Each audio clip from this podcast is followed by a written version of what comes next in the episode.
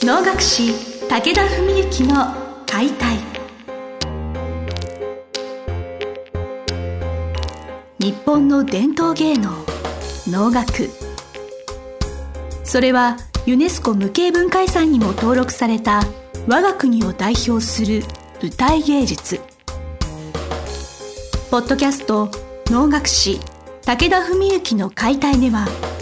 関税流して方として数多くの対局を演じてきた能楽師武田文幸が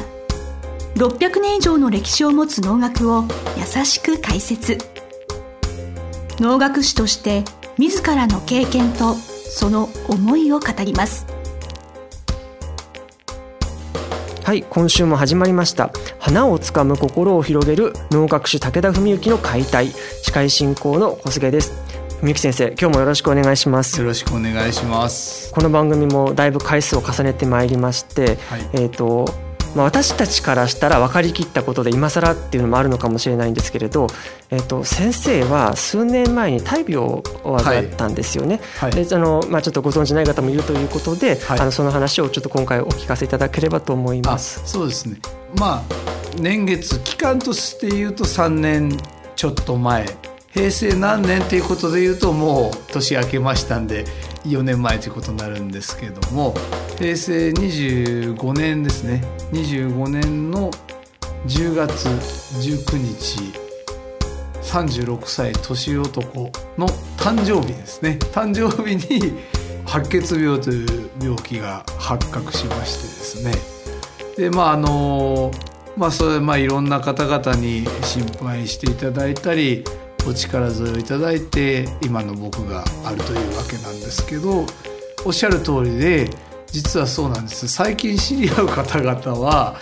あのもう僕は当然知ってるだろうと思って病気がなんて言うとえ何かご病気なんですかとか よく聞かれるんです、ね、何のことですかみたいな感じになってしまう、えー、でまあフェイスブックなんかなさってる方にはね2013年の10月11月ぐらいの書き込みを読んでいただくとよくわかりますよなんて話すわけなんですけどまあそうなんですよねそんなことがあります。まあ、あの病気は白血病の中でも慢性骨髄性白血病といういくつか白血病も今は専門的に言うと分類されてましてでその中で慢性の骨髄性の白血病だったんです。でまああの幸いなことに本当に時代にね助けられたと言っているんですけど特効薬が出てまして、まあ、それでもう大きなね変化もなく今もこのように元気に活動させていただいているという、まあ、そういうわけなんです。はいあの私が初めて先生にお会いしたのも、はい、まあ、年明けたので2年前ぐらいになると思うんですけれど、えー、本当もうお元気で過去にそういうねご病気をされてた方なんて私も後になって知りまして、はい、今の生活には影響はないわけなんですね。えー、あのまあ、今もねだから薬は飲み続けているんですけど、はい、まあそれ以外あとまあそうですね2か月に1回定期検診に行ってるのとか。まあ、あと何せ新しい薬なのでまあちょっとずつこういろんな副作用とか症例とかもね言われ始める中で、まあ、それに関わるその専門的な検査を受けたりとかそういうことはあるんですけどもでもそれはね逆に言えば1秒息災という言葉もあるようにまああの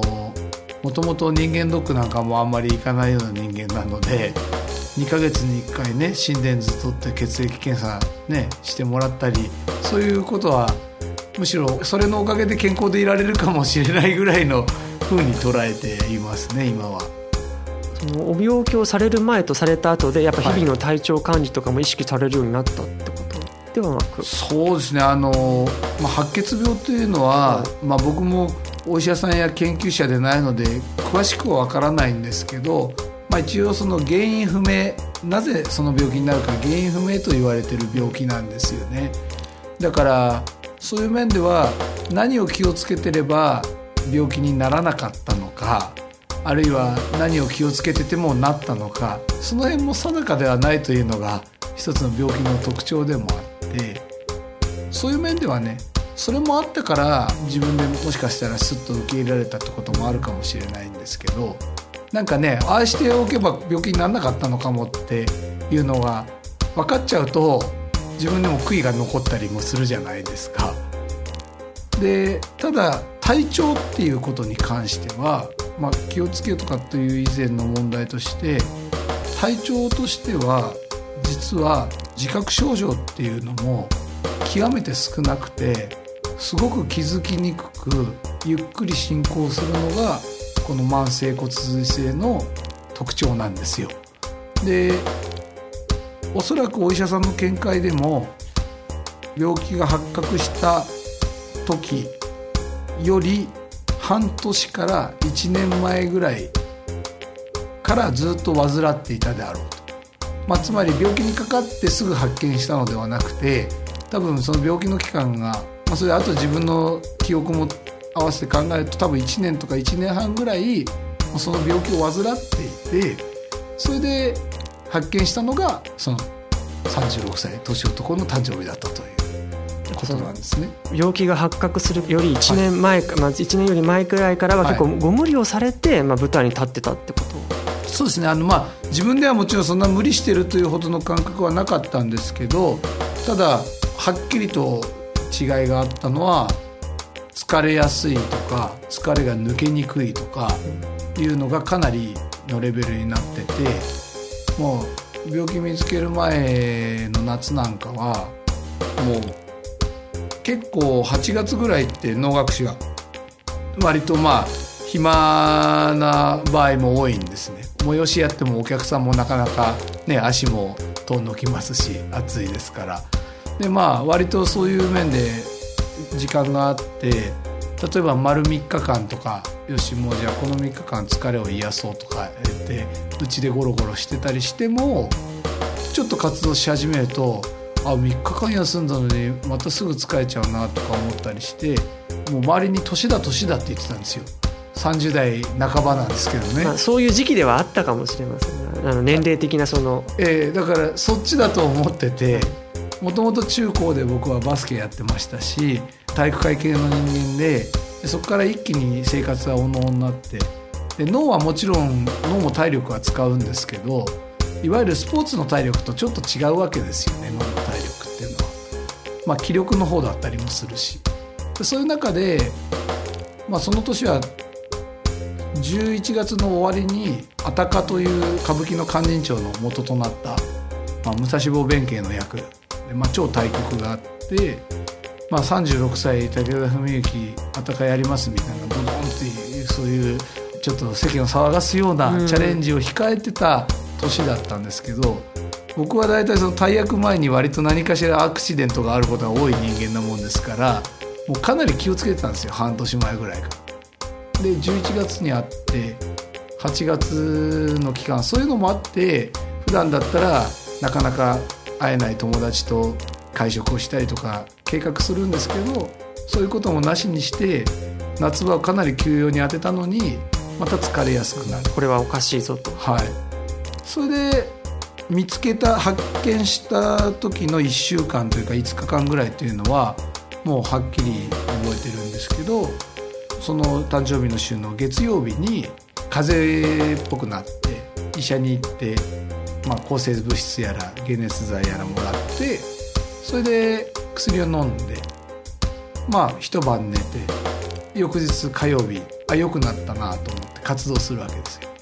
で熱も下がってで活動して夜帰ってくると夜熱がまた出てきてそれから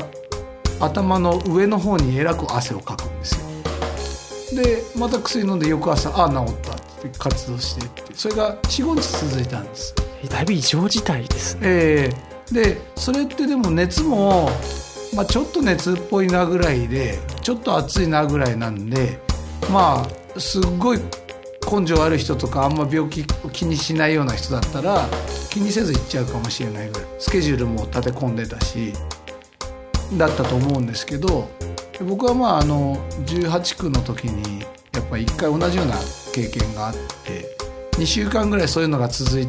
た結果1ヶ月入院っていう事態になったんですよ。その時の病気は肝臓に風邪のウイルスが入るという病気だったんですけどでまあちょっとおかしいなと思って、まあ、何かの時は血液検査っていうのが、まあ、僕の一応医療的な常識としてあったので、はい、であの近所のお医者さんのところに行って金曜日の夜にもう最終の駆け込みで行ってそれで血液取ってもらったんです。で症状を話して。まあ疲れやすい。疲れが抜けにくい。夜になると熱微熱がある。頭の上の方に汗をかく。っていうような症状を言って。それでじゃあまあ金曜の夜だったから土日挟んで月曜に検査の結果聞きに来てくださいねって言われて家に帰ったんですね。そしたら土曜日に朝一番で電話がかかってきてでうちはちょっとすぐ留守電になっちゃうもんですからあの電話出なくて父の方に実家の方にかけてくれてで父から僕の携帯に着信になってたんですよ。でその日も舞台だったんであれあ親父から8時半とかで着信になってんなって言うんで親父か兄貴がもしかして体調崩したから変わってくれとかそういう話かななんて思ってで父に電話したんですね。そしたら「お前そのなんとか先生から電話があって昨日の検査の結果で大変らしいぞ」って。で白血球が18万とかなんとか言ってたけどで白血球って僕もその血液検査のあれでなんとなく知ってて、まあ、いわゆる成人の男性の平均って3000から8000ぐらいらしいんですよ。で1回30歳ぐらいの時に1万5000ぐらいまで行ったことがあってそれでもすごいしんどかった時があったんですね。18万って言ってこれ一桁違うじゃんと思ってそれでともかく急いで電話くれっていうことだからあのその何々先生に電話してって言われて。でその時に父が付け加えてまあ俺はもう多分ね間違いないと思うから悪いこと先言っとくけどまず間違いなく白血病じゃないかと思うぞって言われて。ああそうっすか。みたいな感じで。それでだからかなり多分大変だと思うって言われて。でまあその近所の先生に電話をしたら、まあ、やっぱりそんな感じで、まあ、ともかく今すぐ来てくださいと。でまあもし白血病だとするとこれはもう当然小さい町のお医者さんではどうにもできないし血液内科がある大病院じゃないとねあの話にならないので。どこかそういう心当たりはありますか?」って言われてでまああの比較的うちは近い大学病院があったのでまあそこを言ったらで、まあ、ともかく今からじゃあ先生のとこ急いで行きますって言ってでタクシー乗って、まあ、家内と2人でお医者さんのとこ行ってそしたらもう紹介状まで大学病院の紹介状も書いてくださって大学病院へも連絡も入れてくださっててでで今はこういう時代なので、まあ、そう簡単にね、まあ、命を落とすっていうこともないと思うし、まあ、いい加減なことは言えないけど、まあ、ともかくあちらの先生の、ね、判断を仰いでしっかり静養されてくださいって言われて。でそれで行ってまあ白血病は間違いないです。ただ90%以上慢性骨髄性と思われるけどでもそれはリンパ性とか急性とかってことも絶対ないとは言えなくて週明けまで骨髄検査ができないので入院しないでもいいけど、まあ、してもいいどっちでもいいですよって言われてそれでもういやもう入院するつもりで来たので、まあ、その日はお泊まりになったわけ。です入院させていただきますって言って、で入院して。でまあ23日して骨髄検査して、まあ、間違いなくそうだっていうことが分かって。でまあそんなようなことだったんですね。でも今の時代はまあちょっとね今日あの長くなっちゃうんですけど、まあ、特別編ということではい、はい、その時にまあもう入院してだから40日後にあたかを控えてたのではい、で担当の先生にその話をしたら、まあ、その3人の血液内科の先生のチームのトップの先生がいや大丈夫だと思いますよ」とか言って すごい軽く言うんですよ。でいやあのなんかもう本当ハードスポーツ並みっていうかそれ以上みたいな体力の使い方するものなんですけどって言ったらいやあの薬さえ飲めればねそれで